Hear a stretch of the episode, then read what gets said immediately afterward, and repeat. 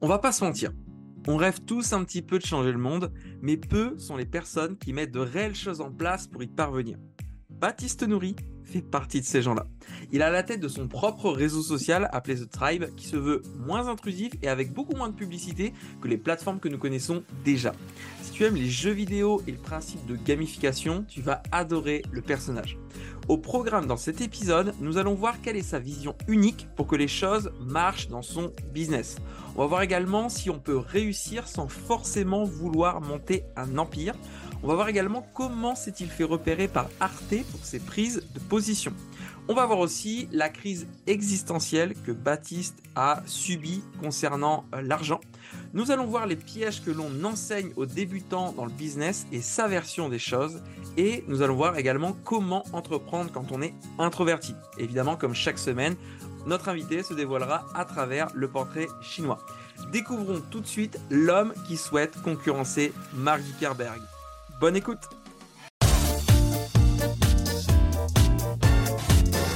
Vous savez, la plupart des entrepreneurs qui veulent se développer sur Internet se retrouvent souvent seuls face à leurs problèmes. Dans ce podcast, on vous partage nos meilleurs conseils, anecdotes et retours d'expérience afin que vous trouviez les meilleures idées pour vous développer tout en passant un bon moment. Je suis Meryl Camus. Je suis Christopher Cerceau. Et bienvenue dans 1, 2, 3 Business.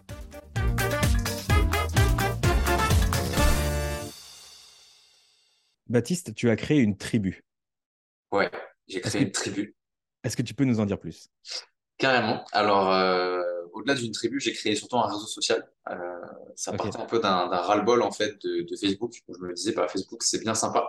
Euh, on ajoute des amis, on a des groupes Facebook, etc. C'est cool, mais avec les années qui sont passées, c'est devenu une plateforme publicitaire. Euh, Instagram s'en est un peu le principal symptôme hein, aussi. Et, euh, et je me suis dit, bah, moi, qu'est-ce que j'aimerais faire? Parce que c'est bien mignon de, de râler sur quelque chose, mais c'est quoi la solution que j'apporte derrière ça en fait?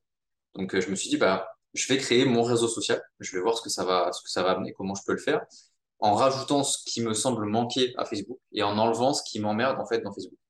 Euh, notamment bah, la publicité qui est un petit peu abusive, les spams, les médias qui, qui nous disent un petit peu ce qu'on est censé penser, ce qu'on est censé aimer, ce qu'on est censé détester, etc.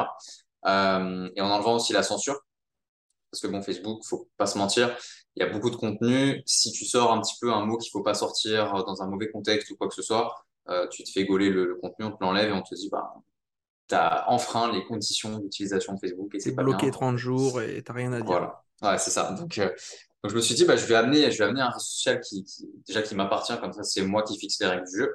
Euh, et je vais garder des règles quand même assez ouvertes pour que bah, tout le monde puisse s'exprimer à sa manière. Donc, euh, donc j'ai créé The Tribe. Et du coup, ça fonctionne voilà, comme un Facebook, mais en mieux, je trouve, euh, au niveau de l'expérience utilisateur, parce que c'est centré sur le plaisir en fait de l'utilisateur. Le gars, il est content de venir, il s'a- il s'amuse, il est récompensé aussi pour ses exploits. Euh, j'ai mis un système de gamification dedans. Euh, quand tu fais un post, tu gagnes des points. Quand tu gagnes des points, tu gagnes des badges. Quand tu gagnes des badges, tu reçois des trophées à la maison. Enfin, je veux vraiment récompenser le créateur de contenu pour son travail parce que moi-même, créateur de contenu, je vous l'êtes tous les deux aussi, je pense que vous le savez, c'est pas un métier qui est facile, surtout au début, quand on n'a pas de visibilité, etc. C'est compliqué. Donc, euh, je veux vraiment pousser autant les débutants qui, qui, qui ont aucune visibilité, je veux leur dire que voilà ce que vous faites, ça mérite d'être vu. Et je veux aussi montrer aux leaders du marché qu'ils ont tout à faire aussi sur ce réseau-là, euh, parce que bah, il y a des débutants qui peut-être ont besoin d'aide, euh, et eux aussi, ils ont une valeur à apporter qui sera aussi visible. Je sais qu'il y a des créateurs qui sont un petit peu, euh, un petit peu borderline dans leur contenu. Moi, j'a- j'apprécie ça. Euh, ils osent dire les choses, même si je suis pas forcément d'accord avec tout ce qu'ils disent. Euh, au moins, ils ont un endroit où ils peuvent s'exprimer. Donc, c'est un peu de ce postulat-là que je partais. Et, et ça fédère à fond, en fait. Ça fédère à fond et ça rajoute aussi la dimension présentielle. J'ai rajouté des immersions, du mastermind, des coworking, des co-living. Enfin, il y a plein de trucs en plus. Donc euh, là, au, moment du, podcast, c'est, euh, on est à J plus 3, J plus 4, donc c'est encore tout neuf. Euh, on a déjà plusieurs dizaines d'entrepreneurs dedans, donc c'est génial. Et je pense que d'ici deux, trois mois, ça sera super intéressant de voir où est-ce que ça a pu aller. Donc, voilà un petit peu le postulat de base. Tu soulignes quelque chose d'intéressant, parce que c'est vrai que tu prends Facebook en 2009 et Facebook en 2022. En 2009, euh, la grande majorité des gens postaient euh, à fond sur euh, leur mur. euh, j'ai mangé une pomme, j'ai fait ci, j'ai fait ça. Les gens adoraient raconter bah, leur quotidien, etc. Et plus le temps a passé, et plus les gens sont mis à être spectateurs et venir sur Facebook, non pas publier, mais simplement pour voir ce qui se passe, aller voir dans l'accueil. Et c'est vrai que c'est pas rare de voir maintenant quelqu'un qui n'a pas changé sa photo de profil depuis deux ans, qui n'a rien posté sur son mur à part des bons anniversaires une fois par an. Et c'est vrai que je je sais pas qu'est-ce qui explique ça, mais les gens publient beaucoup moins qu'avant. Euh, et toi, le fait que tu mets ça en avant à travers des badges, à travers justement, enfin, d'encourager ça, je trouve ça génial. Bah, je pense que quand tu crées une communauté, quel que soit le réseau, hein, ça peut être Instagram, YouTube, Facebook, ce que tu veux, euh, tu as les clients que tu mérites.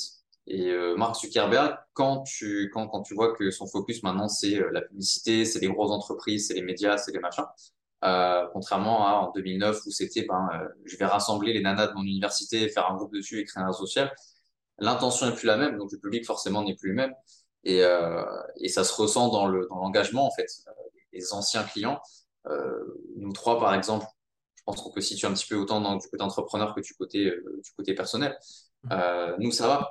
Mais la Tati, euh, 55 ans, qui fait des photos de son chat, forcément qu'elle est plus engagée parce qu'elle est plus du tout, du tout concernée par le réseau. Donc, euh, forcément, elle est. Bah, Elle est plus concernée, puis à la fois, euh, l'essentiel de- des gens qui sont sur Facebook, il me semble que ce sont des personnes qui ont. Attends, c'était quoi la moyenne d'âge? 57 ans. La moyenne d'âge C'est des toi qui m'avais utilisateurs Facebook, ouais, c'est 57 ans. Et, euh, et c'est vrai que nous, on voit le phénomène inverse. C'est vrai que euh, parmi euh, tous les clients que j'ai, les clients qui ont moins de 20 ans, quand je leur dis, euh, bah, ajoute-moi sur Facebook ou Instagram, ils disent, bah, j'ai pas Facebook. Tu dis, c'est Mm. waouh, c'est les réseaux sociaux, c'est censé être un truc de, de jeunes de base, et que les, que les jeunes, la, la génération en 2000, est totalement euh, boudé euh, Facebook au profit d'autres plateformes, c'est quand même euh, un signal qu'il y a quelque chose qui a changé justement dans son, dans son public Mais cible. mec, tu, tu vas pas aux mêmes soirées que tes parents, Mhm. tu vois? Et euh, Facebook, c'était, tendance pour nous, les jeunes, euh, en 2010, les- la génération des années 90, euh, ou peut-être même un, un chouïa avant. Mais du coup, ça s'est décalé. Et les nouveaux jeunes, entre guillemets, putain, oh les vieux cons, les, les nouveaux jeunes, maintenant, ils, ont, ils se disent, bah non, Facebook, c'est là où il y a tout, euh, tous mes cousins, mes oncles, voire mes parents, voire mes grands-parents. Bon, bah, t'as envie de partir sur une plateforme où là, où on est qu'entre jeunes. là.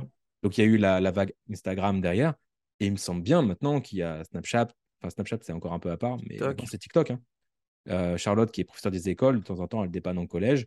Entre 10 et 13 ans, euh, c'est sur TikTok que ça se passe. Et ils ont beaucoup moins de filtres que nous pour faire des vidéos, d'ailleurs. Ça, c'est Ouais, clair. Je pense Ouais, qu'il y a c'est aussi une évolution de, de comment le contenu il est consommé aussi. Euh, avant, on prenait le temps de lire un post Facebook, de, de savoir comment le chien de Mémé Gisèle euh, il va, euh, avec la photo, etc. Là, maintenant, c'est vite, il faut que je bouffe du contenu, je bouffe du contenu, je bouffe du contenu. Et euh, plus le feed il est scrollable, plus la plateforme elle a du succès auprès des gens qui consomment rapidement, en fait. Et Facebook, euh, c'est pour ça qu'ils commencent à intégrer les réels, à intégrer les contenus courts. Donc, euh, c'est Ouais. Moi, je m'arrête quand c'était post. Quand c'était post, Baptiste, moi, j'arrête, je m'arrête et je les lis la plupart du temps. Ah bah, je te remercie. Ouais, ils sont cool. D'ailleurs, on peut parler de tes, tes posts parce que là, là, là, on, a, on est rentré dans le vif sujet euh, sur, euh, sur la tribu, sur ton réseau social, ce qui est, ce qui est fascinant. Pour le coup, c'est ta nouvelle identité depuis euh, quelques jours, quelques semaines. Mais du coup, c'est quoi le parcours avant d'en d'en arriver là? Euh, alors, ça dépend jusqu'où tu remontes. Euh, je vais essayer de faire. euh, On va remonter jusqu'à tes grands-parents, s'il te plaît. Ça, ça fait beaucoup de choses à dire. Alors, moi, si tu veux, j'ai grandi à Monaco. Donc, euh, je suis, je suis, euh, je suis pas un bourge, euh, bourge dans le sens le plus péjoratif possible du terme. Euh, je suis pas né avec une pierre en argent dans la bouche. J'étais à Monaco parce que mon père travaillait là-bas euh, en tant que pompier. Et donc, j'ai grandi dans l'argent, sans en avoir forcément énormément, mais j'ai grandi dedans. J'ai vu ce que c'était un peu le milieu, j'ai vu ce que c'était la superficialité, ce que c'était de rouler en Lamborghini d'en voir 50 par jour. Euh, j'ai normalisé ça, si tu veux, et je m'y reconnaissais pas. Donc déjà petit, euh, je me sentais dans un endroit où putain, mais c'est pas chez moi, ça, ça correspond pas à ça, à l'environnement que je veux pour moi et pour plus tard, Euh, parce que tout le monde est faux, tout le monde invente un peu sa vie et il se la raconte quoi, donc c'était assez triste. Après, je suis parti sur Nice pour faire une fac de psy. La fac de psy, pareil, j'ai foiré euh, complet. J'ai complètement foiré mes études à ce niveau-là. Euh, je suis arrivé jusqu'à bac plus 3. Et en fait, à bac plus 3, je suis arrivé avec 9,96 de moyenne. Et, euh, et je me rappelle, la nana me fait euh, Non, mais quand on est mauvais, on est mauvais, tu peux partir de la fac. En fait, cette phrase, elle m'a, elle m'a flingué parce que euh, sur le moment, je me suis dit Ça y est, elle a mis un terme à ma vie. Et en fait, aujourd'hui, je la remercie de ouf parce que j'aurais pu finir psychologue et je me dis, putain, je, suis passé à côté d'une catastrophe morale, quoi. Donc, on embrasse tous les psychologues qui nous, qui nous On embrasse les psychologues. et, et, du coup, après, je suis parti en, en, école de coaching. J'ai commencé un peu dans la de la confiance en soi, une espèce de, de, consulting un petit peu, un petit peu improvisé. Euh, après, j'ai un pote qui m'a parlé d'Olivier Roland. Donc, il m'a dit, ah, je connais un bouquin de chez lui qui est trop bien et tout. Tout le monde n'a pas les chances de rater ses études. Euh, donc, j'ai commencé avec ça, comme beaucoup, je pense. Et, euh, et euh, petit à petit, bah, j'ai monté ma première formation. J'ai fait 97 euros sur Internet en six mois. Trop content, jusqu'à ce que je vois que le client, c'est un pote à mon père qui voulait me faire plaisir. Je me suis dit, putain, en fait, je vais jamais y arriver. donc, euh, voilà, c'est. Je pense qu'on a tous des, des fausses victoires un peu comme ça. Et puis. Euh... ouais, celle-ci a fait mal. Ouais, puis, franchement, et du coup, voilà, petit à petit, euh, j'ai monté un premier programme à 2000 balles et j'ai fait une première vente et j'ai dit, OK, là, euh, j'ai fait un, un, un, salaire correct euh, avec juste moi, euh, avec ma, ma, création, etc. Donc, je me suis dit, OK, il y a quelque chose qui est possible à faire. J'ai ramé, je pense, comme tous les entrepreneurs rament au début, et puis petit à petit, ça s'est monté. Après, je suis parti sur plus du coaching business. Euh, là, j'ai commencé à faire vraiment de l'argent. Et, euh, et là, bah, comme tu as dit, je change un peu d'identité. Vraiment, je veux me baser sur euh, amener la communauté dont les entrepreneurs pourraient avoir besoin ou au minimum pourraient avoir envie, euh, là où ils s'amusent. Parce que plus ça va, plus je me rends compte que là où je suis excellent, c'est euh, le jeu. Comment, comment un entrepreneur, je le fais s'amuser, comment je le fais euh, se récompenser, célébrer, fêter, etc. Euh, c'est un peu là où je suis bon. Donc, donc voilà un petit peu le parcours dans les grandes tu parlais, parce qu'on est très vite passé de je passe d'un produit à 97 à un produit à 2000 qui marche. Ton premier produit à 97, est-ce que c'était dans le Make Money? Qu'est-ce que tu proposais à l'époque? C'était une formation en confiance en soi. Je me rappelle, j'avais pris, euh, c'était pas Mindstep, c'était le, le, programme d'avant Théophile Hélier. Euh, je m'étais formé chez lui au début. Vivre de son blog en, en, en 30 jours, un truc comme ça, non? Ouais, c'était un programme à 2000 aussi. C'était un pack de plein de ah, formations. Oui. Okay. Et, euh, et, du coup, ouais, j'avais fait, euh, j'avais fait ce programme-là. J'ai créé une, une, première formation, mais flinguée à mort. Alors vraiment flinguée à mort. Euh, j'ai pris les bouquins que je trouvais, je disais, OK, voilà, il y a des chapitres, je vais prendre les chapitres et je vais répéter ce que je sais dedans, et puis, et puis ça, ça marchera bien. Et, euh, et du coup, ouais, j'ai eu mon premier client, c'était un pote à mon père, il s'appelait Jean. Et je me rappelle, j'étais à Lyon avec un pote, putain, 97 euros, je fais, merde, je le connais ce mec-là, putain, c'est relou, quoi. Et, euh, et ouais, du coup, ça, ça, a foiré complet. Après, j'ai fait deux, trois ventes sur cette offre-là. Et, euh, et après, j'ai vu qu'il y a des mecs qui vendaient des programmes à plusieurs milliers d'euros. Je me suis dit, mais en fait, c'est du génie. Il y a juste à vendre un ou deux programmes par mois comme ça. Et c'est trop bien. Je vais vivre de mon activité. C'est génial. Donc, je l'ai fait. Euh, là, deuxième gros carton dans ma tête, c'est que j'ai créé un programme. Il y avait 233 vidéos dedans que j'ai tourné avant de vendre le produit. Et après, il y a eu trois mois sans vente. Donc, je me suis dit, pendant trois mois, en fait, j'ai fait 230 vidéos pour rien. Donc, euh, ça, ça met un peu les nerfs. Mais petit à petit, après, bon, tu commences à comprendre un peu comment ça fonctionne. Euh, j'ai eu mon premier, mon premier client, il l'a payé en one time et je me suis dit, putain, en fait, il y a vraiment quelque chose qui, qui est possible. Quoi. Donc, euh, c'est un peu le switch qui s'est passé. Le premier paiement qui équivaut à tes anciens salaires, ou... quand c'est ouais. 1000, 2000, 3000 euros, quand tu démarres, c'est vraiment le montant qui te fait briller. Ah, il se passe quelque chose. Il se passe quelque chose en Surtout fait. pour se payer cash. Mais ouais. je, trouve ça, je trouve ça super intéressant parce que, excuse-moi de te couper, mais euh, on, part du, on, on part ton premier produit à 97 euros, il marche pas très bien, et toi tu te dis, et si je faisais un truc 20 fois plus cher Ouais, c'est vrai. Et, et, déjà, rien que mentalement, c'est pas commun, tu vois? C'est. Au contraire, la gens se serait dit, ah, peut-être 97, je vais essayer de baisser. Toi, tu t'es dit, non, on va partir sur, sur quelque chose de, de, de, de- qui a aucun rapport. Donc, c'est le fait que, justement, tu te sois continué à te former, que tu aies vu un autre business model qui existait et tu t'es pas posé de questions. Tu t'es dit, euh, allez, on teste, on teste ça aussi. En, en vrai, c'est même pas tant ce que j'ai appris, c'est plus euh, niveau expérience. À chaque fois que je fais un truc pas comme les autres, ça marche pour moi en fait. Je, je dis pas que ça marche pour tout le monde, mais euh, je me rappelle, j'ai fait une compétition de, de, de kickboxing. Euh, peut-être ça parlera à Mary qui fait du karaté, hein, c'est ça, je crois. C'est ça. Et, euh, et du coup, j'avais une compète et, on était parti, c'était championnat de France et tout. Donc mon, prof, il fait, enfin mon coach, il me fait, mais tu t'es échauffé? Et je lui fais, bah non, j'écoute de la musique là, tu vois et tout. Il me fait, mais, mais putain, mais va t'échauffer, t'as un combat dans cinq minutes, te coup toi, tu vois. Et je fais, non, non, mais j'ai juste besoin d'être tout seul, laisse-moi tranquille et je mets mes écouteurs et, en fait, je suis championnat de France, tu vois. J'ai gagné mon championnat parce que j'ai fait pas comme les autres. Et moralité, mon coach, bah, tous les autres, ils ont pas eu ils ont pas fait de podium. Donc je dis pas que je suis meilleur qu'eux parce qu'ils me roulent tous dessus clairement, mais euh, Mais j'ai dit à mon coach, moi, ma manière de bien fonctionner, c'est quand je fais pas comme tout le monde fait. Et, ça marche pour moi, en fait. Quand, quand, quand, je laisse parler ma créativité, ça fonctionne. Donc, euh, je me suis dit, pareil pour la transition de 97 à 2000 euros, je me suis dit, mais personne fait ça. Quand tu échoues à 97, tu vas pas essayer, enfin, tu, échoues au niveau facile, pourquoi essayer le niveau difficile si facile, j'y arrive pas? Je me suis dit, peut-être que niveau difficile, c'est l'environnement où moi j'évolue plus naturellement. Euh, et facile, difficile, c'est pas un degré. Moi, je le vois plus comme un univers différent avec des fonctionnements différents.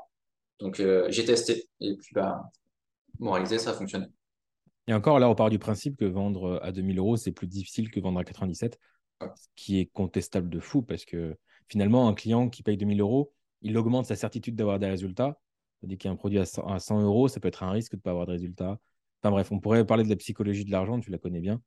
Mais c'est euh, mais c'est quand même le fait de s'en convaincre et d'avoir la foi de faire ça. Toi, tu devais avoir de la certitude en tout cas. Bah, euh, C'était plus en mode euh, vas-y, de toute façon, j'ai rien à perdre, j'essaye. Et puis, non, mais c'est vrai. Sur, un malentendu. Tu t'es posé moins de questions que les autres et ça, ça a payé.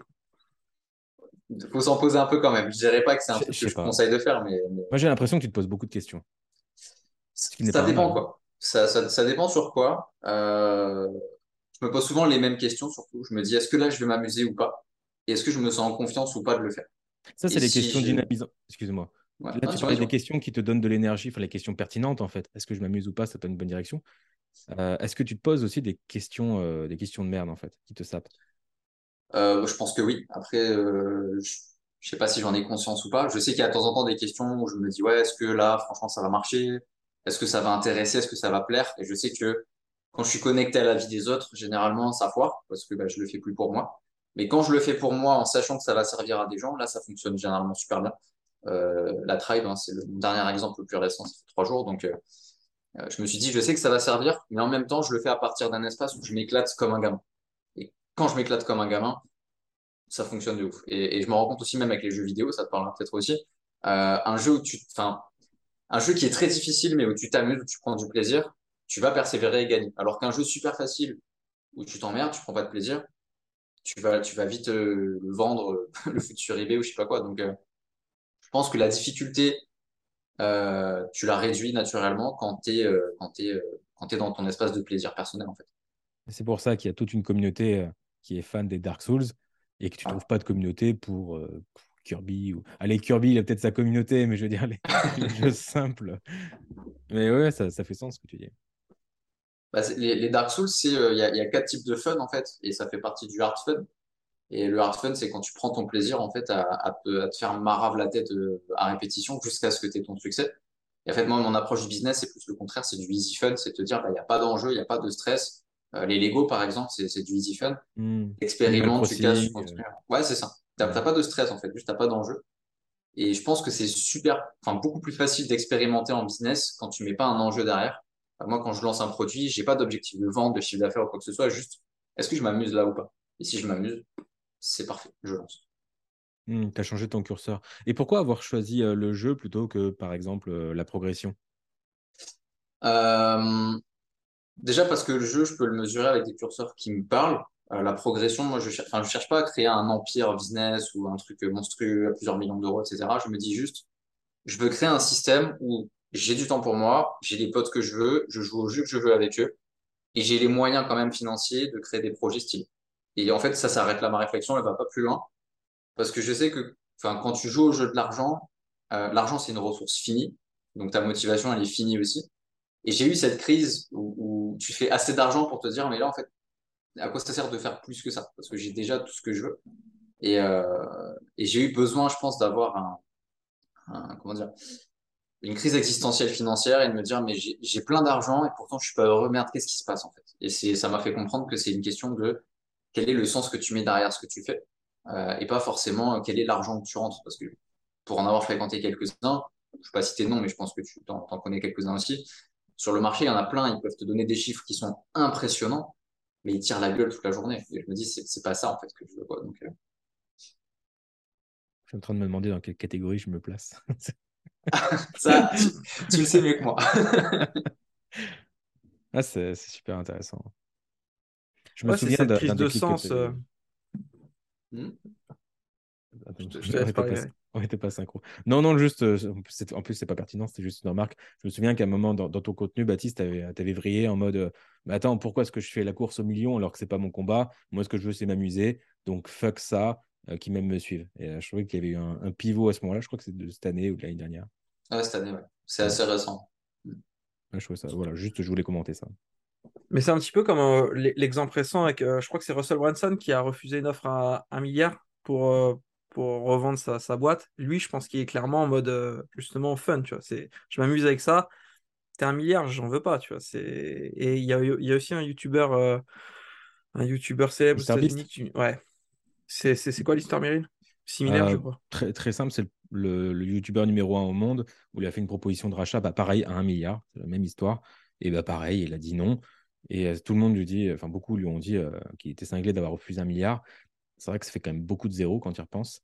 Mais en fait, euh, Gary Vaynerchuk, lui, il le défend en disant jamais de la vie il va céder ça pour un milliard parce que ça va en valoir 100 milliards de toute façon. Donc voilà, c'est ça l'histoire, il a refusé. Mais MrBeast, Beast, il peut, il sait que sa chaîne YouTube et sa, en fait, l'audience plutôt qu'il a vaut plus que 1 milliard. Donc on pourrait se dire, il peut rester quand même pour l'argent. Je ne crois pas que ce soit le cas, mais ça resterait stratégique financièrement.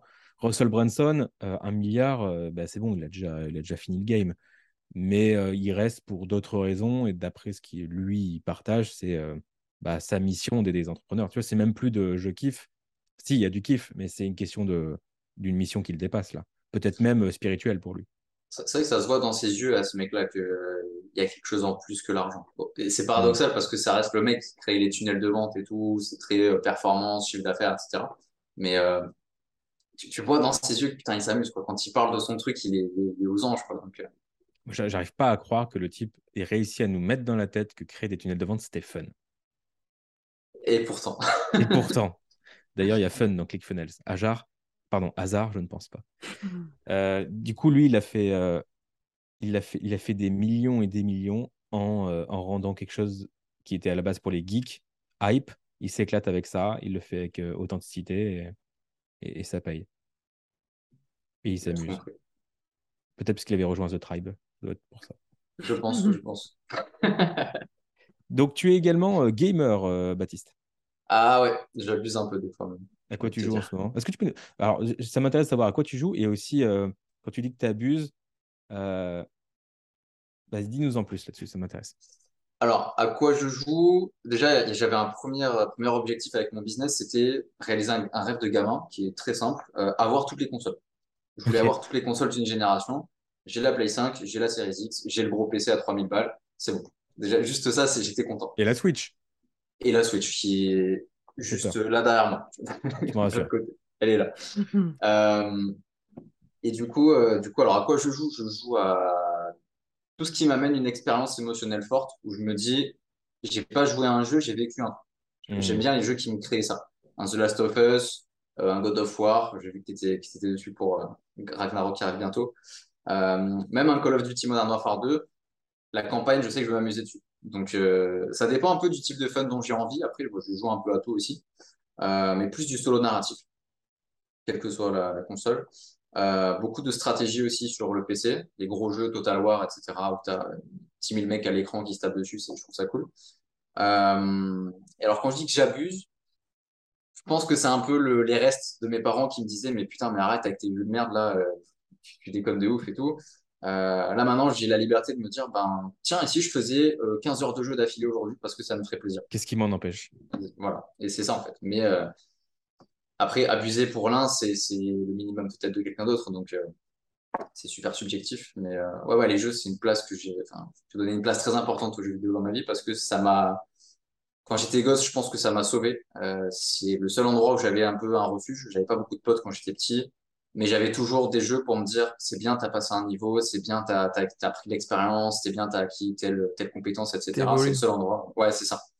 Donc, euh, j'ai gardé ce truc-là et ça, ouais, ça m'a, franchement, je dirais que ça m'a sauvé. Est-ce que tu as une, chaîne Twitch ou est-ce que tu as déjà pensé à, en faire une et sinon, pourquoi? C'est une réflexion en ce moment.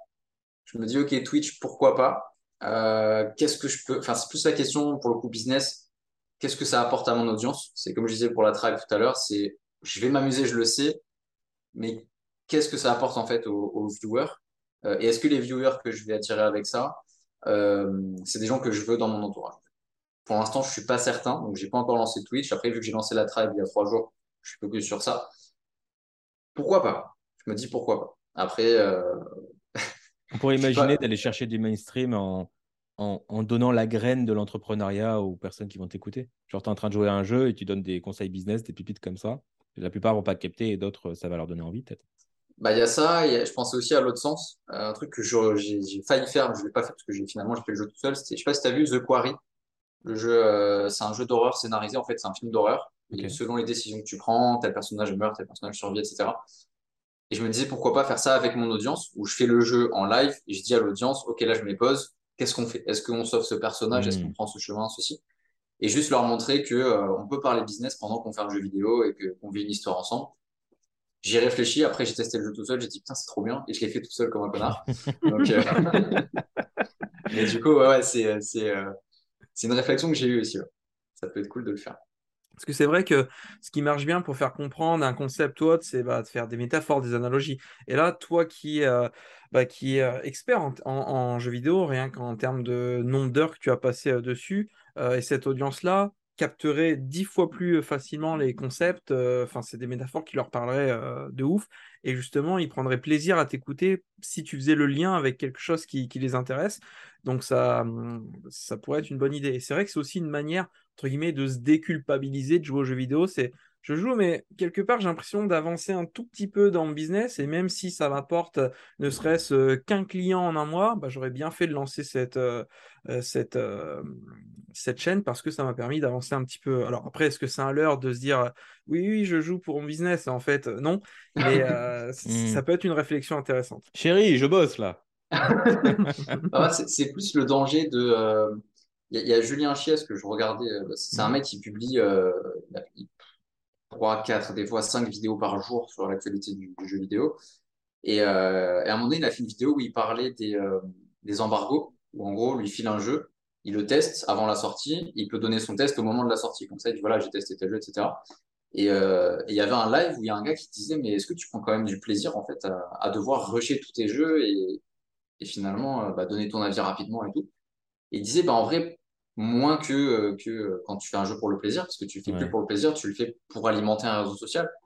Et euh, c'est un peu la réflexion qui me fait douter, c'est que je me dis, est-ce que tu as le même plaisir quand tu es seul chez toi dans ton canapé avec ton casque et tu fais ton jeu tranquille, euh, que quand tu as 50 personnes qui te regardent, euh, t'en as qui vont parler, donc tu vas être occupé à regarder un petit peu le live et en même temps écouter un peu l'histoire et tout. Ton attention, elle est divisée. Hmm. Euh, tu peux être vite pris par le nombre de viewers en, en direct. Enfin, il y a plein de trucs qui vont venir te perturber. Et les meilleurs jeux que j'ai fait, euh, qui m'ont vraiment fait vivre des, grosses expériences, The Witcher 3, Cyberpunk 2077 qui était excellent, etc., euh, je les ai fait tout seul dans mon coin. Et je repars avec des souvenirs impérissables. Je sais qu'il y a des mmh. jeux, euh, tu, tu, limite, tu tombes amoureux des personnages, tu te dis, mais il y a un personnage qui me manque, alors que c'est un, un, amas de pixels, en fait. Tu vois, mmh. Et ça, tu l'as pas quand tu as une audience en même temps qui te regarde, qui te surveille, etc., parce que tu n'es plus dans ta vie privée, entre guillemets. Et euh, c'est un truc que j'essaie quand même de préserver. Les gens disent souvent que les gens qui jouent au jeu euh, n'ont pas de vie. La vérité, c'est que les gens qui jouent au jeu vivent mille vies en une. De ouf. De ouf. C'est pas de moi. Je sais pas où je Les gamers ne meurent pas, ils respawnent. c'est vrai que c'est intéressant parce que là, effectivement, entre jouer aux jeux vidéo pour soi, pour se faire plaisir, et professionnaliser ça, être payé pour ça, ça, ça on passe de la passion au travail. Et il faut voir justement à quel point c'est une passion. Et euh, justement, ça change pas le truc même en étant payé. Inversement, en restant dans, dans le jeu, entre guillemets, il y a quelqu'un qui a posé la question à Thierry Henry mais qu'est-ce que vous auriez fait dans la vie si vous n'étiez pas un joueur de foot professionnel? Il a répondu bah, Je serais un joueur de foot amateur. on dit bah, Mais tu serais broke financièrement fait C'est vrai, mais au moins je ferais ce que, ce que j'aime. J'ai aimé ce truc-là, mais qu'est-ce que tu ferais d'autre dans la vie? Bah, Si je ne serais pas professionnel, je serais amateur. Tu vois on va. Et ça prouve euh, ouais, à quel point la passion est forte. justement, l'idée, c'est aussi de peut-être pas transformer toutes les passions en business et d'avoir euh, un business qui génère du profit, qui ensuite nous libère du temps pour faire ce qu'on aime. Je veux dire, euh, si Baptiste il aime voyager, il va peut-être pas forcément en faire un business non plus. Mhm. Euh, moi, j'aime bien, j'aime bien manger des pizzas. La pizza de la mama. ouais, il y en a qui monétisent quand même leur pizza, effectivement. effectivement. C'est vrai que ouais, c'est en fait, je pense que quand tu es entrepreneur, tu as le super pouvoir, de, enfin, peut-être même le super savoir de te dire, euh, bah, je peux créer de l'argent avec n'importe quel, n'importe quel truc qui me passionne. Et je pense que c'est dangereux d'essayer de tout monétiser tout le temps. Euh, pareil, quand tu, tu parlais de, de, la pizza, moi, je pense, je fais du MMA. Je pourrais monétiser ça, me filmer en train de combattre, me filmer en train de, Mhm. ou même de me prendre des grosses mandales. Euh, je ferais des vues, je ferais peut-être même de l'argent en apprenant peut-être des, des techniques de combat, etc. Euh, mais je me dis ça pareil, je veux garder ça dans le privé. Je m'amuse, je le raconte à ma chérie quand je rentre à la maison, et puis, et puis c'est tout, quoi. Donc, euh, à la limite, utiliser tes passions de temps en temps pour faire le lien avec ce que tu proposes en vrai. Euh, ouais, 10 trucs que j'ai que j'ai du personal le... branding, ouais. Ouais, c'est ça. Mm. Mais c'est vrai que c'est, c'est, euh, je pense, une balance en fait à trouver Mm. euh, de quoi je parle, de quoi je parle pas. J'ai eu la même réflexion avec le karaté. Tu sais, quand tu lances un business, tu as toujours le truc, euh, quelles sont mes forces, mes expériences, tout ça. Je me dis, ah bah, karaté, je pourrais peut-être en faire un business. Et j'ai le- la même conclusion que toi, c'est, bah non, je, je veux aussi un jardin privé, je veux aussi un truc à part. Pourquoi pas en parler de temps en temps pour dire, ah, je fais ça aussi et je suis une- un humain qui a une facette, euh, plus que deux facettes dans sa vie, mais pas d'en faire un business forcément. Mm. Ouais, je trouve ça intéressant. Ne pas chercher à tout monétiser. Je pense que c'est un, un bon conseil. Surtout pour toi. Toi, tu vois de l'argent partout. Ah, mais regarde la partie là, du coup, maintenant. C'est vrai. c'est intéressant. Dans tes contenus, euh, Baptiste, tu es souvent assez cash et dans la vie, tu es relativement introverti. Comment est-ce que tu expliques ça? Euh, je pense que j'ai beaucoup de trucs à dire, que je sais comment les formuler, mais que je veux quand même garder ce, ce côté humain que, que j'ai aussi. Euh, je suis quelqu'un de super gentil, super avenant, euh, je discute avec les gens volontiers, je rigole avec eux, je les vanne, etc. Euh, mais mes contenus, si tu veux, quand je les fais, je les fais quand je suis vraiment dans le flow et quand j'ai vraiment quelque chose que j'ai envie de dire, que j'ai envie de partager, qui est important pour moi.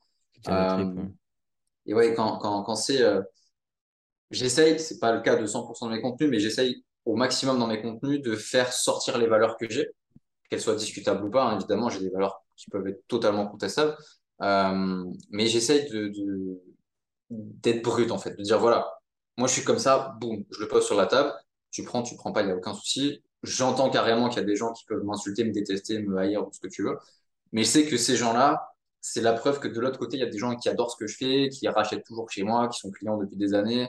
Euh, donc, euh, c'est pour ça aussi que j'ai créé la Tribe, c'est que euh, Facebook, ça, devient de plus en plus édulcoré, ça devient dur d'avoir des gens qui parlent vraiment avec les tripes. Euh, maintenant, si tout le monde dit un peu la même chose, faut être bien pensant, faut pas bousculer, faut pas faire de vagues, etc. Même dans les coups de gueule, ils ont tous les mêmes coups de gueule. ouais, c'est toujours la même il chose. C'est toujours la même chose. Donc, euh, c'est le même raisonnement qu'avavec euh, bah, toute l'histoire de ma vie, en fait. hein. c'est fais pas comme les autres. C'est voilà. Mm. Tout le monde dit des trucs euh, identiques, ressemblants, etc. Ok, fais le contraire. Ils sont tous en train de dire tel truc c'est bien, ok, trouve le truc qui va pas avec ça et tape dessus.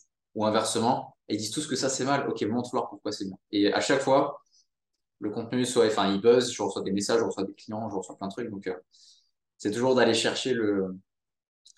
J'aime bien dire qu'est-ce qu'un petit con il ferait à ce moment-là, devant tel, tel événement, tel, tel contexte, etc. Qu'est-ce qu'un petit con pourrait faire par rapport à ce truc-là? Euh, Il y a eu la mode des, euh, des nanas qui font des prix à 5 5555 euros 55 centimes, tu sais, les, tarifs comme ça, là. Euh, c'est une mode de ouf, il y a plein de gens qui adorent ça.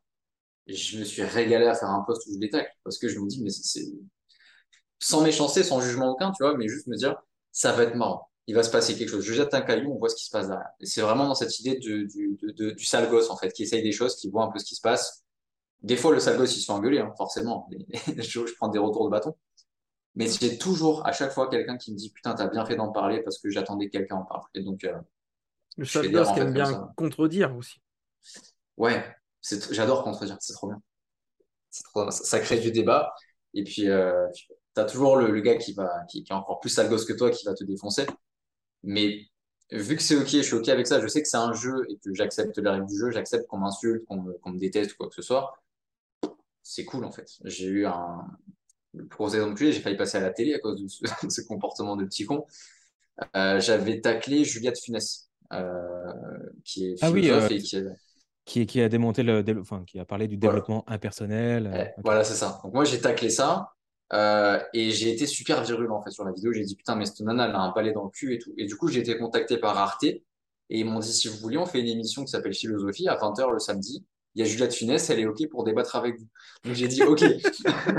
j'ai dit bon, c'était au tout début de mon business et tout. J'avais, enfin, pas encore de maturité business.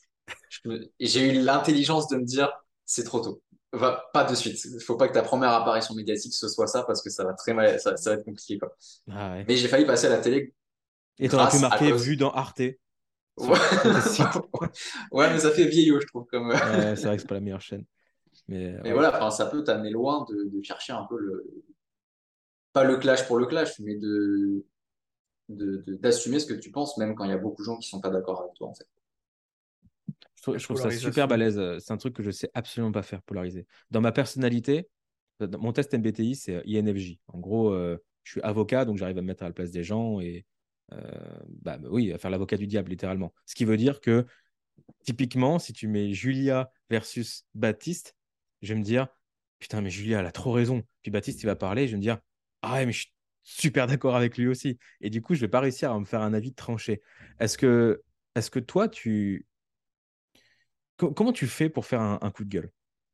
Comment on fait quand on, quand on est un peu au milieu comme moi, les personnalités un peu soft et qui veulent polariser pour attirer l'attention Comment on fait pour faire un coup de gueule? Moi, je clarifierai les valeurs le plus possible, me dire, OK, c'est quoi mes valeurs euh, que j'ai envie le plus d'affirmer? Euh, Ça peut être l'honneur, ça peut être la justice, ça peut être euh, l'amour, ce que tu veux. Euh, et tu t'exposes à des gens qui ont la valeur contraire. Tu prends, euh, euh, moi ma valeur c'est la simplicité, par, par exemple. Hein. Mhm. bah, le gars, le, Russell Bronson de base qui a créé un tunnel de vente en 49 étapes, je vais lui rentrer dedans, je vais dire mais pourquoi mhm. vous vous faites chier à faire un truc aussi compliqué? Alors vous pouvez faire simple. Et je parle d'une valeur simple, hein. la simplicité c'est pas une valeur qui est moralement compliquée. et après, bah, petit à petit, tu peux t'entraîner à dire voilà, bah, qu'est-ce que j'aime, qu'est-ce que j'aime pas, pourquoi je l'aime pas. Et généralement, quand tu te poses la question de pourquoi j'aime pas telle chose, telle personne, tel comportement, c'est parce qu'il y a une valeur quelque part qui se fait titiller. Donc, euh, j'essaye d'être attentif en fait à, quelle valeur les gens viennent titiller chez moi.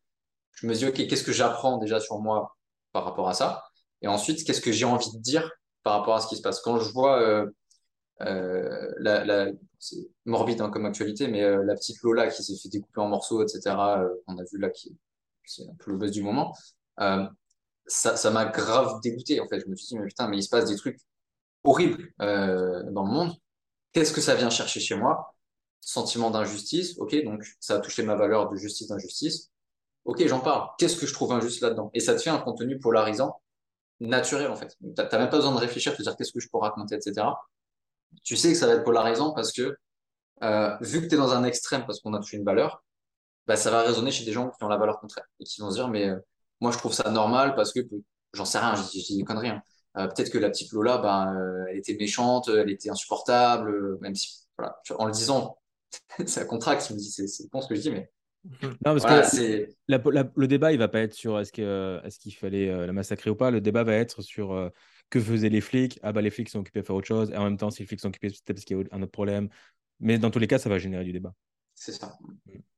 Et après, il faut aussi accepter le débat. C'est dire, bah, je vais dire un truc, il y a des gens qui seront naturellement pas d'accord. Est-ce que je suis OK?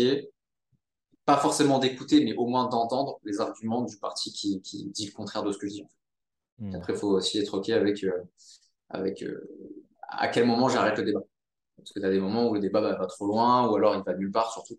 Donc, euh, voilà, c'est aussi le truc de Facebook. C'est pour ça que j'ai fait la tribe. C'est que la tribe, j'ai envie de faire des, des, des, débats qui sont intéressants, qui sont fournis, qui sont construits, euh, Facebook, tu fais un post, tu tapes euh, Eric Zemmour, tu dis rien d'autre. Hein. C'est bon, tu as un débat de 500, 500 commentaires, tu vois. Donc, Eric euh, Zemmour, point. Faudrait vraiment essayer. c'est le genre de post que je pourrais faire, tu vois, juste pour rigoler. Je le fais, je vois ce qui se passe, je rigole un coup, et puis, toujours dans cette démarche de je m'amuse et je vois ce qui, ce qui arrive, en fait. Depuis que tu t'es lancé dans l'entrepreneuriat, est-ce qu'il y a certaines de tes valeurs qui ont changé ou le curseur a, évolué Si oui, lequel? Ah, Celui qui me vient spontanément, c'est la discipline.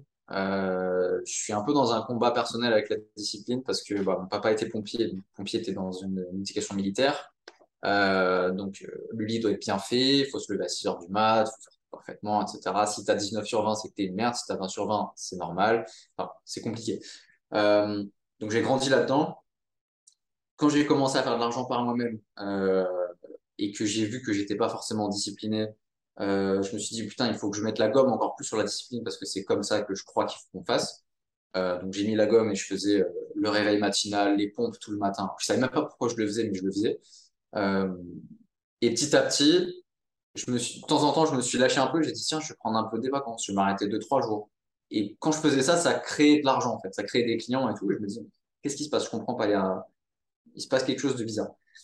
Et, euh, et, en fait, en grandissant, en prenant de la maturité avec le monde du business, je me suis dit mais plus tu es à l'écoute de toi, euh, à savoir, bah, tu as envie de faire une sieste, tu vas te coucher, tu as envie de rien foutre de la journée, tu rien, tu fous rien de la journée. Plus tu es toi, plus tu t'assumes dans, qui tu es, et plus tu attires les personnes qui te correspondent, et ça inclut les clients en fait. Donc euh, j'ai vraiment eu ce, cette espèce de balade un peu avec la discipline. Un coup, tu es super discipliné, un coup, tu l'es plus du tout. Et, euh, là, je réfléchis en fait à euh, comment je fais pour être discipliné d'une manière où je m'écoute quand même à 200% moi. Donc, j'ai pas encore la réponse. Je, je cherche, on va dire. Ouais, c'est un chemin. Quel est le conseil qu'on donne généralement aux débutants qui veulent démarrer leur business en ligne? Avec lequel tu n'es pas du tout d'accord Ah bah il y aurait la discipline. Euh, patati patata, faut cravacher comme un porc pendant trois ans. Pas forcément. Euh, il y en a qui décollent en, six mois, il y en a qui rament en dix ans. Donc il n'y a pas de loi par rapport à ça. Euh, et, peut-être d'investir sur eux des grosses sommes dès le début. Commence par un petit livre, commence par un e-book, commence par quelque chose qui est confortable pour toi. Il euh, y, a, y, a, un peu ce mythe de toujours devoir sortir de ta zone de confort. Non, au contraire, reste dans ta zone de confort, sors le bras de ta zone de confort, prends un truc et ramène-le dans ta zone de confort. Tu vas petit à petit. Au lieu de sortir et de te retrouver en zone de panique, te dire putain, je me suis endetté de 10 000 euros pour un coaching et tout, parce que ton coaching, tu vas le subir, tu vas même pas le faire, tu vas pas en bénéficier plus que ça. Donc ce serait euh, investir intelligemment quand on investit, pas se mettre dans, dans, dans une zone dangereuse quand on le fait. Euh, quand j'entends qu'il y a des closers du marché qui te font vendre ta bagnole ou vendre ta petite sœur limite pour euh, acheter un coaching, bon, faut, faut arrêter les conneries 5 minutes. Donc, euh, ouais, rester, rester safe quand même un maximum euh, parce que je pense qu'on peut pas croître en tant qu'entrepreneur euh, quand on est quand on, quand on se sent en danger en fait, quand on est en insécurité, qu'elle soit financière, qu'elle soit mentale, qu'elle soit psychologique. Donc, donc voilà. Et, et peut-être aussi se méfier des livres. Ce serait ouais, le, ouais, je pense que je vais garder celui-là de conseil. Calmez-vous avec les livres business. Arrêtez de lire que des livres business. Parce que un livre business, c'est la méthode qui a marché pour le mec qui a écrit le livre business. C'est pas la méthode qui va marcher forcément pour toi. Donc, euh, moi, je dirais plutôt, lis des bouquins qui ouvrent ta créativité et utilise cette créativité pour créer des choses qui te ressemblent. Et monétise ce truc-là commencer plutôt par ça. Donc voilà, ce serait plus ce conseil-là que je dirais. Que de dire... Ouais, c'est ça. Aller chercher un peu le, le, On a tous lu Père riche, Père pauvre, on a tous lu Olivier Roland, on a tous lu, euh, je vais en citer 50 000. Euh, mais par contre, euh, ouais, non. Cumulé, bah, ouais. Je trouve qu'il n'est pas, il est pas assez lu celui-là, justement. Ah ouais, ah ouais. Mais c'est vrai, que peut-être trop lire, euh, à la fin, tu te retrouves plus. Quoi. Tu dis, putain, mais... Et puis c'est contradictoire que... d'un auteur à l'autre, vu qu'ils n'ont pas la même méthode. Après, tu es perdu. Ouais. Peut-être ouais, choisir tes auteurs en fonction des valeurs que l'auteur il défend. Euh, est-ce que c'est un mec qui est plutôt simplicité, nature, etc. Ou est-ce que c'est un mec qui est plutôt euh, euh, gros masculin énervé, euh, qui veut faire des gros tunnels de vente de fou et tout? Ouais, Choisir son auteur avant de lire le livre, en ouais. fait. Ouais, c'est ça. ça. me paraît pertinent. Est-ce que tu te considères dans la vie comme quelqu'un de chanceux ou malchanceux? Je suis super chanceux déjà, je suis vivant. J'ai gagné au loto de ouf. Euh... J'étais pas né que j'ai déjà gagné au loto. Donc, euh, super, super chanceux. Et, euh, et je suis en bonne santé. Il n'y a personne qui me veut du mal. J'ai des parents qui m'aiment. j'ai un toit sur la tête. J'ai une chérie formidable. J'ai des potes. j'ai un business. Je peux vivre de ma passion. j'ai trois consoles de jeux vidéo next-gen. Je fais tout ce que je veux. donc, ouais, super, super chanceux. Même si je crée ma chance aussi, je suis ouvert à elle, je me ferme pas à elle, je me dis pas putain, pas de chance aujourd'hui il pleut. Non, trop cool, aujourd'hui il pleut, je peux aller faire un blogging sous la pluie, me dépasser un petit peu. Tout est une chance en fait. Pour moi, la vie entière, c'est un cadeau et chaque merde qui t'arrive, c'est un cadeau aussi. Il faut juste avoir l'œil pour ça. Comment on fait pour entreprendre quand on est introverti? Euh, Comme quand on est extraverti, en parlant moins peut-être, juste en parlant peut-être mieux. Euh... Et peut-être éviter de s'enfermer dans la case introverti, extraverti ou euh, ambiverti. Euh, juste te dire, bah, moi, je suis comme ça. Et puis, euh, j'ai envie de parler de cette manière, j'ai envie de communiquer mon message de cette manière. Et pas forcément me dire, merde, je suis introverti, donc ok, Google, introverti. Ça veut dire qu'il faut pas trop parler, il faut pas trop se montrer, il faut avoir peur, il faut avoir honte, il faut être stressé quand on est devant un public, etc. Extraverti, ok, ah ouais, mais parle trop, chiant à écouter, etc. etc. Peut-être se dire, ok, il y a plein de possibilités, qu'est-ce que moi j'ai envie d'incarner? Mais euh, pas forcément me stresser avec des cases, j'essaie de faire super gaffe à ça.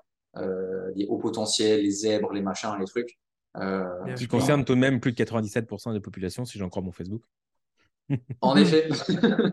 en effet, donc euh, encore une fois, essaye d'être dans les 3% et puis, et puis ça se passera super bien parce que tu ne seras pas comme tout le monde. Donc, euh, ouais, je fais, je fais, très très attention à ça. L'heure est venue, Christopher? Tu crois? L'heure du jeu? L'heure du jeu Avec un joueur. On, on, a un invité qui est joueur, donc on peut peut-être passer au jeu. Est-ce que tu connais, Baptiste, le jeu du portrait chinois? Ouais, ouais, ouais. C'est ce qu'on va faire euh, maintenant. On va te poser okay. euh, une dizaine de questions, chacun notre tour avec, euh, avec Meryl. Le but, c'est que tu répondes le plus rapidement possible. Et puis, si tu as envie de détailler ta, ta réponse, c'est avec grand plaisir. Baptiste, on commence. Si tu étais un animal, qui serais-tu? Soit un loup, soit un rhinocéros. Alors, j'ai fait un jeu qui s'appelle le jeu du totem en immersion. J'ai le paquet cartes à côté qui du coup te dit l'animal un petit peu en fonction des gens qui sont autour de toi. J'étais avec Romain Clamaron qui m'a fait faire. Et ce qui est sorti d'un groupe, euh, c'était rhinocéros parce que je suis très rentre dedans, je suis voilà, et, et, pourtant je suis un mec euh, assez calme. Donc en fait le rhino tu l'emmerdes pas, il te fait rien, tu lui casses un peu les couilles, il te rentre dedans. Donc euh, voilà, je dirais le rhinocéros. Là, la réponse n'est pas typique et je la trouve vraiment cool, vraiment bien imagée. Pour, pour l'anecdote, la, la, boîte de porte-à-porte pour laquelle je travaillais, le, le, symbole, c'était un rhinocéros. Mode, mais c'était pas pour la même définition, c'était plus en mode fonceur et ouais. peau dure pour encaisser les rejets. Mais il y a peut-être un peu de ça aussi. Peau dure pour encaisser les rejets. Ah, J'en ai eu quelques-uns, donc ouais, je pense qu'il y a de ça aussi, ouais, effectivement. J'attends encore quelqu'un qui va dire mon, mon, animal, moi, si j'étais un animal, c'est ver de terre ou flamant rose. On n'a pas encore eu. Euh, deuxième question, bah, si tu étais un objet du quotidien euh, Un stylo, euh, parce que j'ai plein d'idées. Euh, et mon business, ce serait ma feuille, en fait. Hein, mes idées, je les fous dans mon business. Donc, euh, ouais, un stylo et ouais, je sais pas plus d'explications que ça. Ok. si tu étais un film, ou alors si tu n'es pas très film, une série, ça marche aussi. Seigneur des Anneaux immédiatement. Euh, L'aventurier, la quête du héros, le, le, voyage du héros. Quoi. Euh, et puis, euh, on amène l'anneau là où il faut l'amener, puis on fait, on, fait, la quête, on s'amuse, on rencontre plein de gens, on, fait, on mène des batailles épiques, et puis c'est cool. J'observe un petit, pat un petit pattern parce que dans les jeux vidéo, tu aimais bien les jeux narratifs. Ouais. Tu parles du voyage du héros pour Seigneur des Anneaux. Moi qui suis très féru de storytelling, j'observe que les histoires, c'est quelque chose qui, qui te parle. De ouf, de ouf. Euh, Qu'est-ce que ça représente pour toi le storytelling? Je fais une parenthèse. Euh, je pense que c'est le storytelling qui, qui a fait que l'homme, c'est l'espèce dominante sur Terre. Je vais peut-être loin, mais c'est parce qu'on a la capacité de nous raconter des histoires qu'on a pu survivre. Euh, c'est parce que Homo erectus, il a dit à son pote T'as vu que dans les buissons, il y a un tigre là qui nous regarde depuis tout à l'heure. C'est une histoire. Tu anticipes la suite. Ah, peut-être qu'il va nous attaquer, il va nous grailler.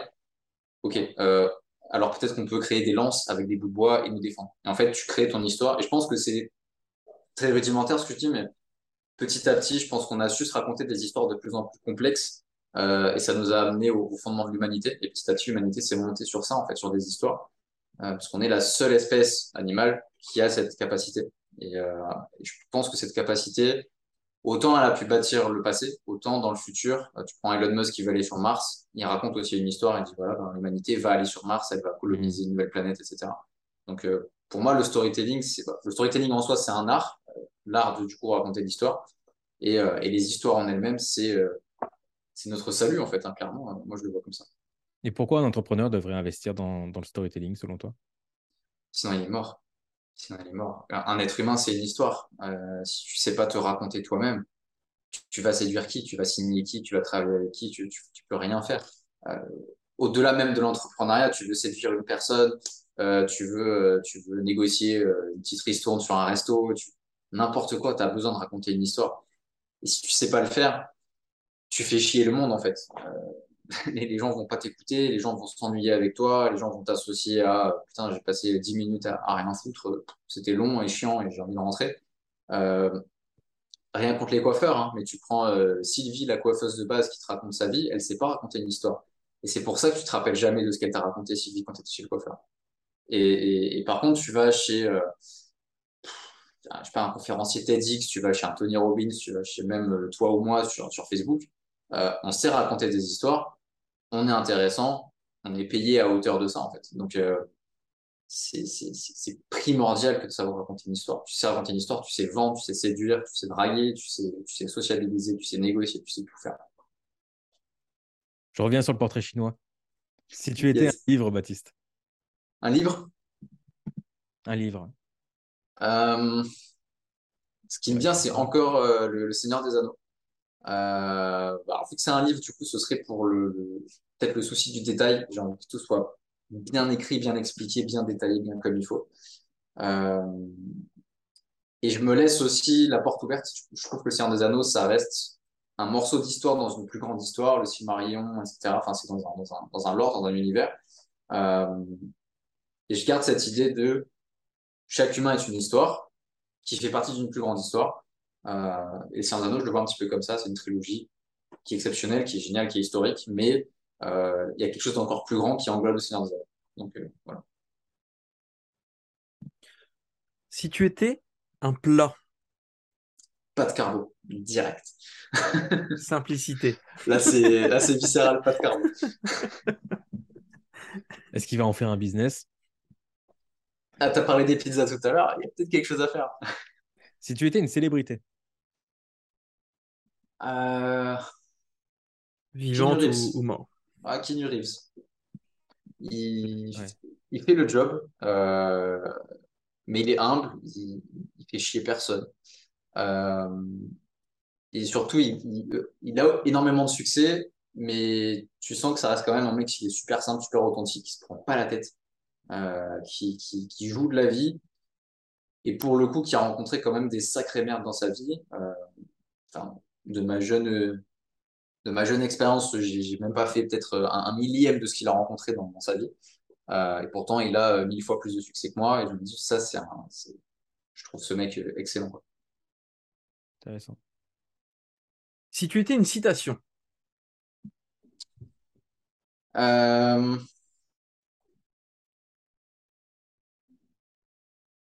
Citation, ça va être pas mal. Alors j'en ai une sur le bras, peut-être ça peut compter ici. Euh, oh, l'anti-sèche. je m'étais préparé. C'est euh, apprends à ton esprit à rester calme dans n'importe quelle situation. Euh, je trouve ça, euh, je trouve que ça, ça, te sauve de tout et n'importe quoi en fait, même dans un état de panique. Euh, alors c'est con, c'est pour la lire, c'est un peu compliqué, mais l'avoir sous les yeux et savoir qu'elle est gravée en moi littéralement, n'importe quelle zone de stress, si je reviens sur cette situation, je me dis ok, ça va. Il euh, y a déjà quelqu'un qui a eu ce problème avant toi et qui s'en est sorti, donc tu vas t'en sortir aussi. Euh, quel que soit le problème. Si tu es endetté, tu perds quelqu'un, euh, n'importe quoi de, de grave, quelqu'un s'est dépatouillé avant toi. Trouve cette personne, demande-lui comment elle a fait, mais reste tranquille, ça va aller. De toute façon, la vie, c'est un jeu, tu t'en sortiras pas vivant, donc euh, pas de stress. La prochaine question, je vais tatouer sur mon avant-bras, justement. si tu étais un gros mot. Euh... Alors, barjo, c'est pas encore un gros mot. Un con, peut-être. Je suis un con. Le... Un petit con, même. Euh... Oh, des fois, un gros con aussi. On va pas se mentir. Des fois, un gros con. Euh... Parce que des fois, j'agis beaucoup trop tôt avant de réfléchir, mais vraiment beaucoup, beaucoup trop tôt. Et ça me met dans des situations où je me dis, mais putain, mais qu'est-ce que t'as encore fait, quoi. Euh, à chaque fois, des années après, j'en rigole. Je me dis, mais j'ai trop bien fait de le faire. Mais des fois, je fais des trucs, je me dis, mais t'es vraiment un sacré connard, quoi, de faire un truc pareil. Euh, pourquoi t'as fait ça, quoi. Mais, euh, mais à chaque fois, ça m'amène dans des trucs. Là, l'exemple que j'ai, par exemple, pour mon business, c'est tout le monde fait son premier événement dans un, une salle d'hôtel ou une salle de conférence, un truc classique. Bah, moi, con que je suis, j'ai loué un yacht. Je me dis, tu vois, moi, je vais, faire, je vais prendre un yacht. Euh, ah bah, paye le carburant, paye l'équipage, paye les frais de. tu vois, et tu prévois pas ça. Et tu te retrouves à la fin, tu as une facture de 5-6 000 euros que tu n'as pas prévu. quand tu fais 2000 euros tous les six mois, bah, c'est compliqué à gérer. Et là, voilà, je me suis traité de con, mais comme jamais. Je me suis dit, mais putain, mais Finalement, la salle d'hôtel, c'était très bien. La prochaine fois, on ira au Ibis. Ouais, mais, mais j'étais assez con pour refaire dans un yacht l'année d'après, quoi. Donc, tu vois, je n'ai même pas appris de ma leçon. Et pourtant, je m'amuse à chaque fois et je le raconte avec plaisir aujourd'hui parce que bah, j'ai été con à un moment où il fallait, je pense. Donc, euh, hmm. ouais, un, un bon Un yacht dans le métaverse, c'est moins cher. c'est rigolo parce que d'habitude, on pose la question si tu étais un gros mot et les gens nous sortent un, juron. Toi, tu nous sortes une insulte qui te qualifie. Je t'ai laissé euh, prendre ce, ce parti-là parce que je trouvais ça intéressant comme manière. Bah, je trouve que il y a des insultes quand tu te les attribues, c'est pas forcément insultant en fait. non, non, bien euh, sûr. Tu vois, c'est, je me dis, c'est, euh, quelle définition moi j'en mets dessus en fait. Euh, je, suis content que tu aies profité de la question pour, pour l'anecdote. Je, trouve ça enrichissant. Question suivante qui n'est pas forcément facile à, à se l'approprier, mais si tu étais une émotion?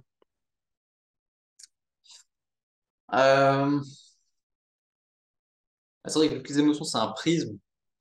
Je me balade un peu sur ce, enfin, comme tout le monde, hein, je me balade sur ce prisme. Euh, je dirais l'excitation. Euh, c'est un peu ce que, ce que je, ce que je, veux vendre, ce que je veux partager, ce que je veux exprimer. Et là où je suis la meilleure version de moi, entre guillemets, c'est quand je suis excité par quelque chose. Ah ouais, faut trop que je fasse ça, faut trop que j'aille dans ce resto, faut trop que j'aille parler à cette personne, faut trop que je signe ce client. Euh, je, suis le meilleur quand je suis excité. Donc, euh, je dirais l'excitation comme émotion. Euh, l'avant-dernière question. Si tu étais un super pouvoir euh...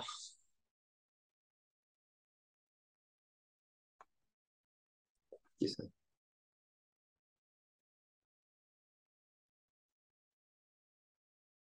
sais pas si tu as fait Life is Strange, le dernier True Colors, où tu vois la couleur des émotions.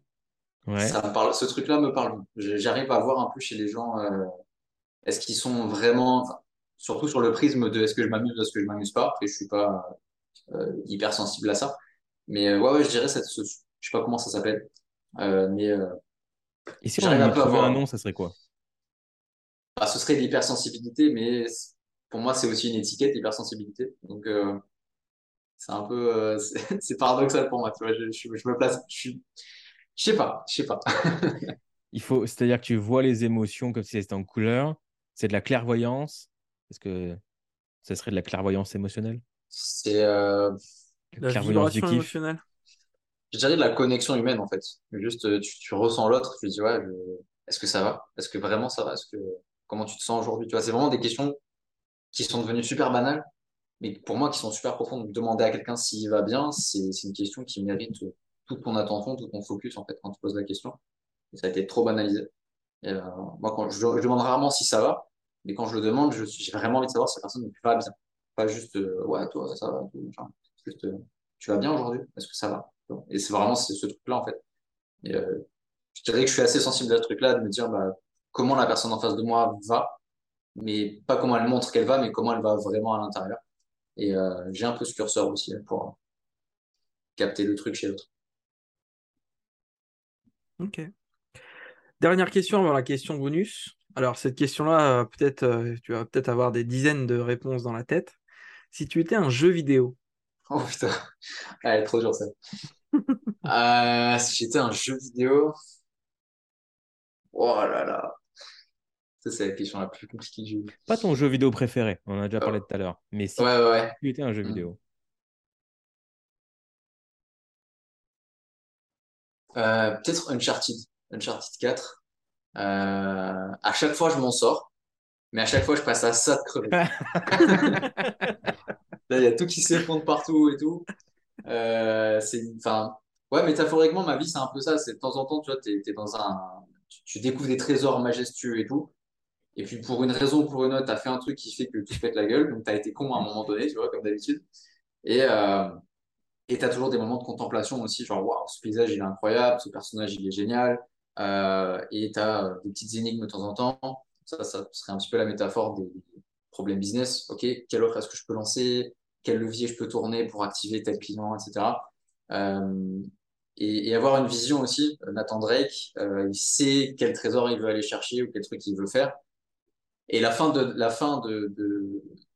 Vous avez fait tous les deux Uncharted 4 Je peux spoiler ou...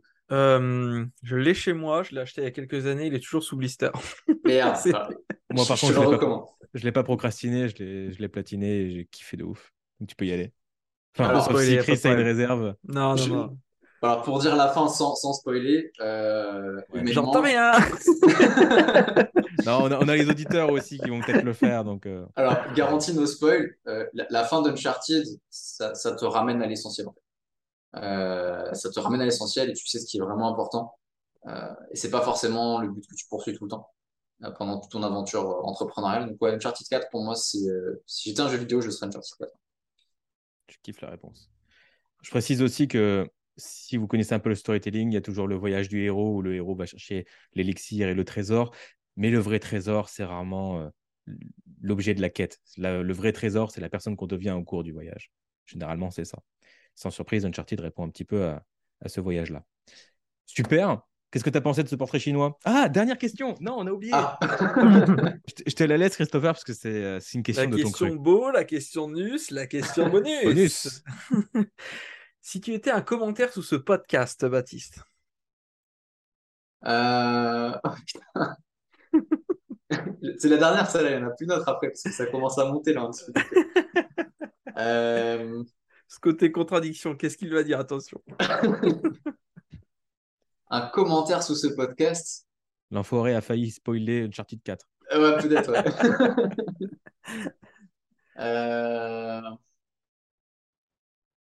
Moi, je pense à un truc du genre super intéressant, une autre façon de voir les choses, ou une, vision intéressante du monde, une vision intéressante du business. Euh, Formuler, je ne saurais pas trop, mais c'est un peu dans cette idée de euh, ah, il amène un peu d'air frais, quoi. C'est plus, euh, on parle de stratégie marketing, de vente, d'avatar client, machin. C'est ah ouais, lui, il s'amuse en fait, il joue.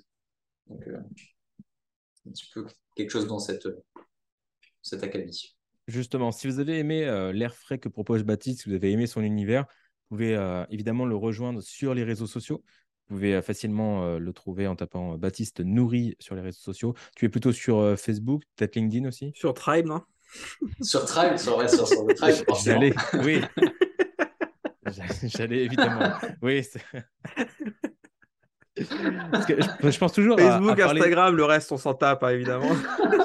Non, mais habituellement, on donne les réseaux sociaux de l'invité, puis son offre ou euh, ce qu'il fait et tout. Mais là, en fait, oui, c'est vrai que les deux vont ensemble. Donc, euh, allez voir Baptiste Nourri sur Tribe. euh, voilà, c'est plus simple. Nous en avons.